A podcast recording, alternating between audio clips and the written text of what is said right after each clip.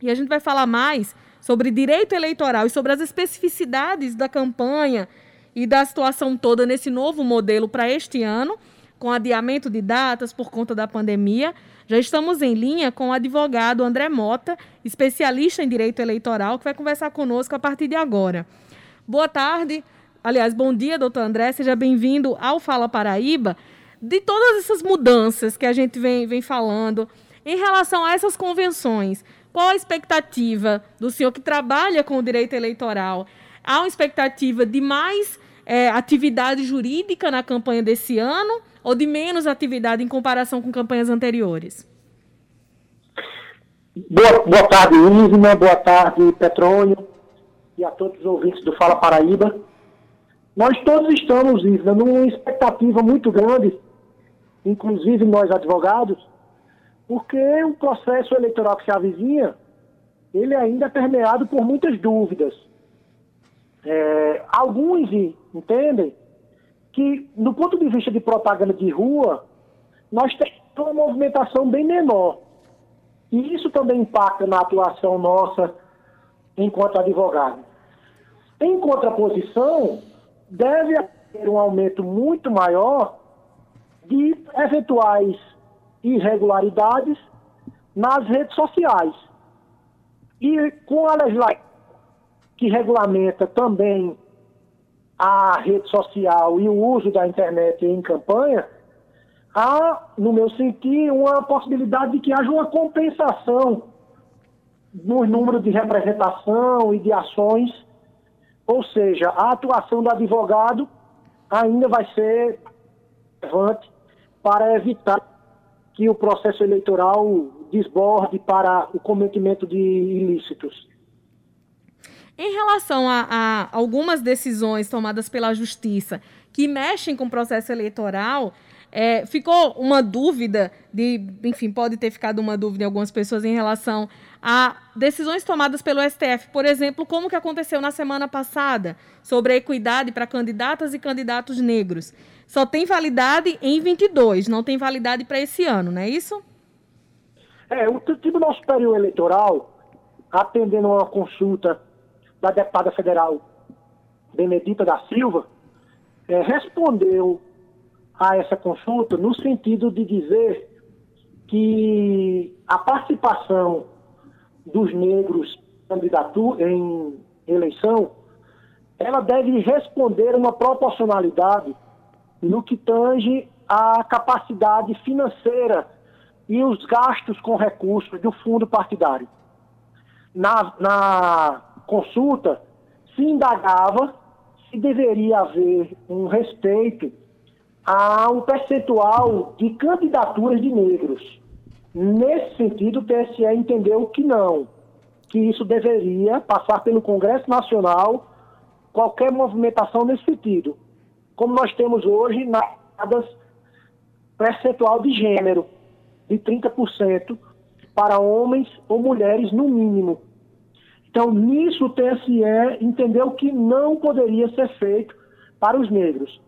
Mas, no que se refere aos gastos, ao uso de recursos do fundo partidário, o TSE entendeu que deve haver um respeito ao número de candidatos. Só valendo isso para o ano de 2022, já que já houve deliberação por alguns partidos da forma de divisão do montante que eles têm direito nesse período de campanha, valor total de cerca de 2 bilhões a serem divididos para todos os partidos no Brasil. Nós temos cerca de 35 partidos registrados, há uma desse montante de acordo com a bancada e com outros critérios estabelecidos, e o TSE definiu que a partir de 2022 os recursos intrapartidários serão divididos proporcionalmente entre os negros e outros, outras pessoas de outras categorias, como brancos e pardos e outras, outras etnias. Doutor André, é, bom dia. É, em relação às convenções que começam hoje e, e vão até o dia 15 de setembro, os partidos eles têm uma data para é, entregar a ata no TRE. Geralmente era de 10 dias. Esse prazo está mantido? Qual a mudança que teve, as convenções sendo agora de forma virtual? Tem alguma mudança nesse, nesses prazos e, e também nesse documento? Petróleo, desde a eleição passada, o, as atas devem ser entregues com 24 horas da realização do ato. O que é que acontecia muito? Você tem uma diferença entre o prazo para a convenção e o prazo para o registro da candidatura. Então acontecia muitas vezes em que você tinha a convenção realizada, ninguém sabia o teor da, que foi deliberado na convenção. Por exemplo, as coligações, candidatos a vice. Então, para evitar esse tipo de manobra, vamos dizer assim, a legislação eleitoral desde o ano de 2018 determinou você tem até 24 horas para anexar a ata no sistema da justiça eleitoral, de forma a tratar isso de forma pública, dar publicidade a esse ato, que é um ato que tem o controle da justiça eleitoral. Então você tem até o dia 16 para realizar a convenção, mas se for realizada a convenção hoje, até amanhã, o partido político deve apresentar formalmente na justiça a ata. E isso independente de ser uma convenção presencial ou virtual. Na, na deliberação do TSE, que determinou e possibilitou a realização de uma convenção virtual, isso ficou bem claro, que deve ser mantido o prazo para apresentar a ata na Justiça Eleitoral. Agora, ô, ô, doutor André, os partidos têm que informar ao TRE o dia que vão realizar as convenções ou não precisa informar? Não, essa, essa definição não é necessário comunicar à Justiça Eleitoral. Muitas vezes se comunica por uma questão de, de fidalguia, vamos dizer assim, de educação e para evitar aglomeração no ato por, ou uso por outros partidos. Mas essa convenção é um ato intrapartidário, e não precisa dessa comunicação formal. Deve observar, Petrônio, o estatuto do partido. O estatuto do partido diz quem vai votar na convenção, quem não, como deve haver a convocação dos convencionários. Então, como um ato de caráter partidário e privado, os partidos devem respeitar os seus estatutos. Agora, o, o doutor André, para passar a palavra para a Ivna né, outra vez, como é que o TRE então vai ter o controle de qual partido realizou tal convenção e o prazo limite de 24 horas para entregar a ata? Por exemplo, um partido X pode fazer uma convenção hoje, o TRE não foi comunicado, não é comunicado. Ele pode entregar é. no final da semana? Quando ela entregar essa ata, Petrônio, vai ter a data da realização do ato. Então, se esse, essa data foi realizada uma foi realizada há destempo, os demais partidos políticos ou algum membro do partido pode impugnar e pode inclusive gerar a exclusão desse partido da coligação, que é através de um mecanismo chamado DRAP, demonstrativo de regularidade dos atos partidários. Então, quem cumprir a, a data, e aí isso vai ser aferido através da data da ata, poderá ter um partido é, alijado da disputa eleitoral. Em relação, o senhor falou agora sobre partidos, a gente não tem como deixar, deixar de lado a, a mudança em relação às coligações. Até as últimas eleições municipais, aliás, até 2018, havia coligações para o Poder Executivo, para candidaturas ao Poder Executivo. A partir desse ano, cada partido tem que lançar seus próprios candidatos e candidatas a vereadores. O que, que muda no cálculo depois e o que pode mudar para os partidos mesmo na hora de fazerem a campanha? É, esse eu, eu considero como o maior desafio dessa próxima eleição. Você não tem mais a coligação na eleição proporcional, que é a eleição de vereador, mas mantém-se para a coligação de candidato a prefeito. O que é que ocorre? Agora, cada partido vai ter que lançar a sua nominata, ou seja, a sua relação de candidatos, de forma independente. Não pode mais somar vários partidos para fins de juntar uma coligação e tentar atingir o índice eleitoral. Agora, o que, é que vai aumentar com isso?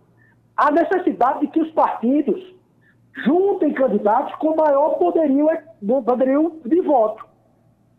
Antes, a junção facilitava para partidos menores. Todos os cálculos que são realizados até hoje, Isna, demonstram que essa forma de coligação privilegiava os partidos menores, porque se juntavam a partidos maiores e com isso conseguiam atingir o coeficiente eleitoral para fins de preenchimento das vagas. Essa mudança vem ao encontro de algo que se tem feito bastante constante no país, de alterações legislativas, para visar diminuir o número de partidos políticos no Brasil. Como eu mencionei, nós estamos cerca de 35 partidos políticos, e isso acaba gerando um problema de governabilidade.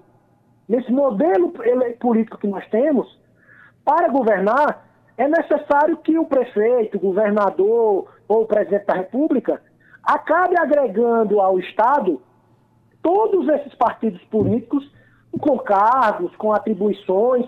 Então, isso gera um problema de governabilidade.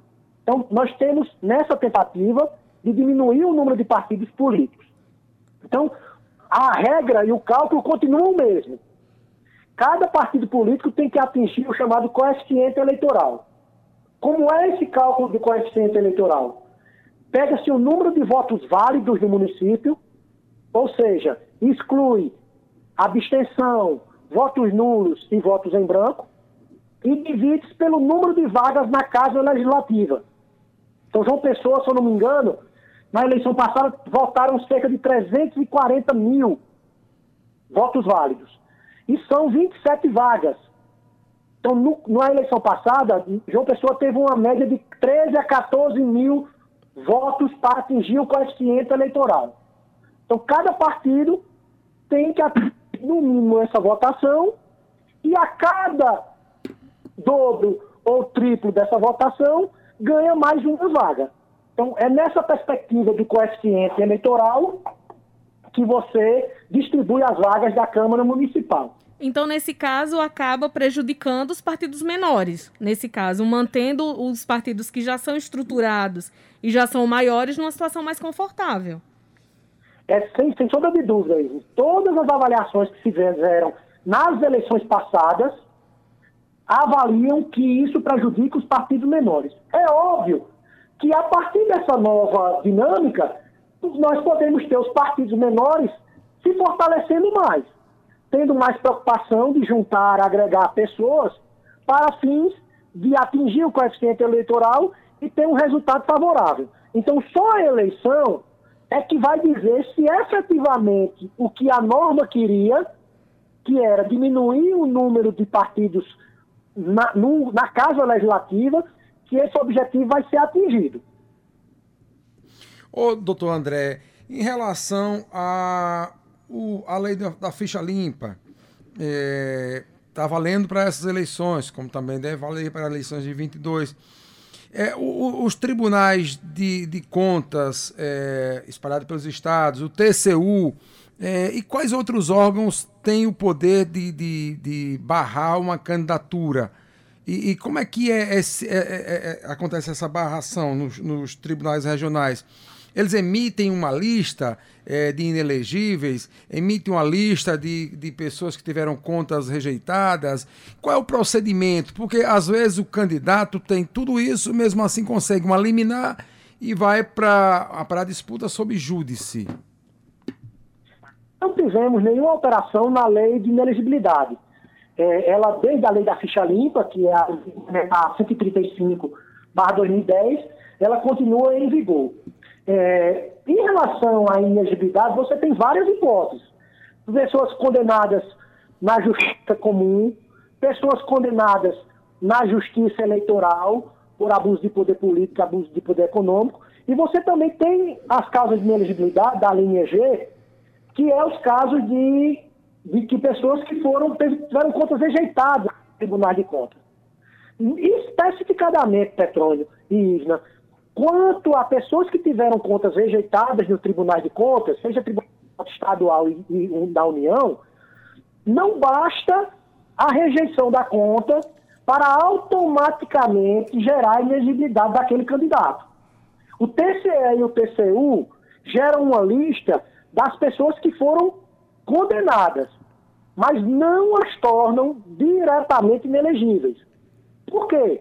Porque a lei diz que para tornar inelegível alguém que teve a conta rejeitada pelo Tribunal de Contas, tem que restar caracterizado na decisão do Tribunal de Contas que houve enriquecimento sem causa ou dolo ao erário público. Então, o fato de ter uma conta rejeitada não gera diretamente a inelegibilidade. Precisa se aferir se foram requisitos formais que não foram cumpridos ou se foi alguma ação que gerou dolo e enriquecimento sem causa para aquele que cometeu essa irregularidade junto ao Tribunal de Contas. Em relação à campanha propriamente dita nesse ano, que vai ser bem diferente, como o senhor bem disse agora há pouco. Uma das possibilidades levantadas desde o início da pandemia, quando se discutia ainda se haveria o adiamento ou não do pleito, era de que a campanha vai ser mais virtual que presencial, como o senhor bem confirmou agora, e falava-se de shows pela internet, num formato que vem acontecendo em eventos culturais, só que unindo isso a campanhas eleitorais. E aí o Tribunal Superior Eleitoral se posicionou e proibiu os, as live mícios, como estava sendo chamado popularmente. É, como coibir esse tipo de, de ação, uma vez que a campanha vai ser enfim, mesmo que não tenha esse nome, ou mesmo que não seja propriamente dessa forma, em campanhas anteriores na internet, artistas, desde que fossem pagos, podiam falar bem de determinado político, desde que isso fosse registrado. Como é que fica nesse período em que artistas estão se apresentando pela internet? Eles vão poder citar o nome de um candidato ou de outro? Enfim, como é que fica essa fiscalização até? É, a, a lei eleitoral, quando ela fala numa, um abuso de poder, já está implícito que é uma conduta que altera o uso normal. Então, se ficar caracterizado que a pessoa se utilizou desse artista para numa live com uma propagação muito grande, tratar aquilo como um ato de propaganda propriamente dito, vai ser punido. Agora, tudo depende né, do grau e da capacidade que a parte vai ter de demonstrar isso. E a, a parte que eu digo, a parte que entrou com a ação, porque a justiça ela, é, ela precisa ser provocada. Então, ou os candidatos adversários ou o Ministério Público Eleitoral podem representar os demais candidatos e a, ser aberto um chamado ação de investigação judicial eleitoral para apurar esse abuso de poder político e econômico por parte dos artistas. A menção que você fez da decisão do TSE na semana passada, que deixou claro a vedação ao uso de artistas nos chamados ladimícios, né? Que era a uhum. tentativa de, de retornar os showmícios de antigamente, já deu uma sinalização bastante significativa de que isso não será permitido. Então, isso sendo identificado, esta a coligação adversária ao Ministério Público interpor a respectiva ação, pode até proibir a realização do ato, ou se ele se realizar e está caracterizado que realmente houve um abuso por parte do artista, mencionou muitas vezes o nome do candidato, houve uma maciça participação de, de, de pessoas assistindo aquela live e que isso, aquilo teve realmente um impacto no processo eleitoral, certamente haverá a cassação do mandato desse que incorreu na ilegalidade. Doutor André, em relação ainda às coligações, por exemplo, elas estão proibidas para a proporcional, mas elas estão permitidas para as majoritárias. É, os prazos é, que vão ser estabelecidos até o dia 16 dessas coligações, é, elas continuam em voga da mesma forma da eleição anterior ou seja, tempo de TV, coligação, partido A com partido B vão ter tanto tempo de TV. Vai se agregando, é isso? Essas regras estão mantidas? Estão, estão mantidas. Ela tem uma certa proporcionalidade em relação à bancada de cada partido no Congresso Nacional. Então, quem tem mais membros no partido, no Congresso Nacional, tem um tempo de TV maior. É importante lembrar, Petrônio, na eleição municipal, aquela propaganda em bloco de TV, ela é apenas de prefeito. Então, todo dia nós teremos o guia eleitoral do prefeito, no total de 10 minutos, e aí proporcionalmente a cada partido, de acordo com a respectiva coligação. Além dos 10 minutos em bloco, nós temos ainda 70 minutos por dia nas, nas inserções, que são aquelas propagandas eleitorais que são distribuídas durante o dia, na rádio ou na TV. Elas também têm uma proporcionalidade. Então depende, tem partidos que terão maior tempo e tem partidos que terão menor tempo, de acordo com a bancada no Congresso Nacional. 12 horas e 1 minuto, tem muitos assuntos para tratar ainda em relação a tudo isso. Nosso tempo hoje, infelizmente, passou bem rápido, né, durante a entrevista. Vamos convidar o doutor André Mota mais vezes para tratar desses assuntos, porque afinal de contas, efetivamente, a partir de agora que começa o calendário eleitoral, né? Com convenções, com campanha posteriormente. Agradecer muitíssimo o senhor ter atendido o nosso convite mais uma vez e boa tarde. Sempre à disposição, Petrônio, e boa tarde a todos os ouvintes do Fala Paraíba.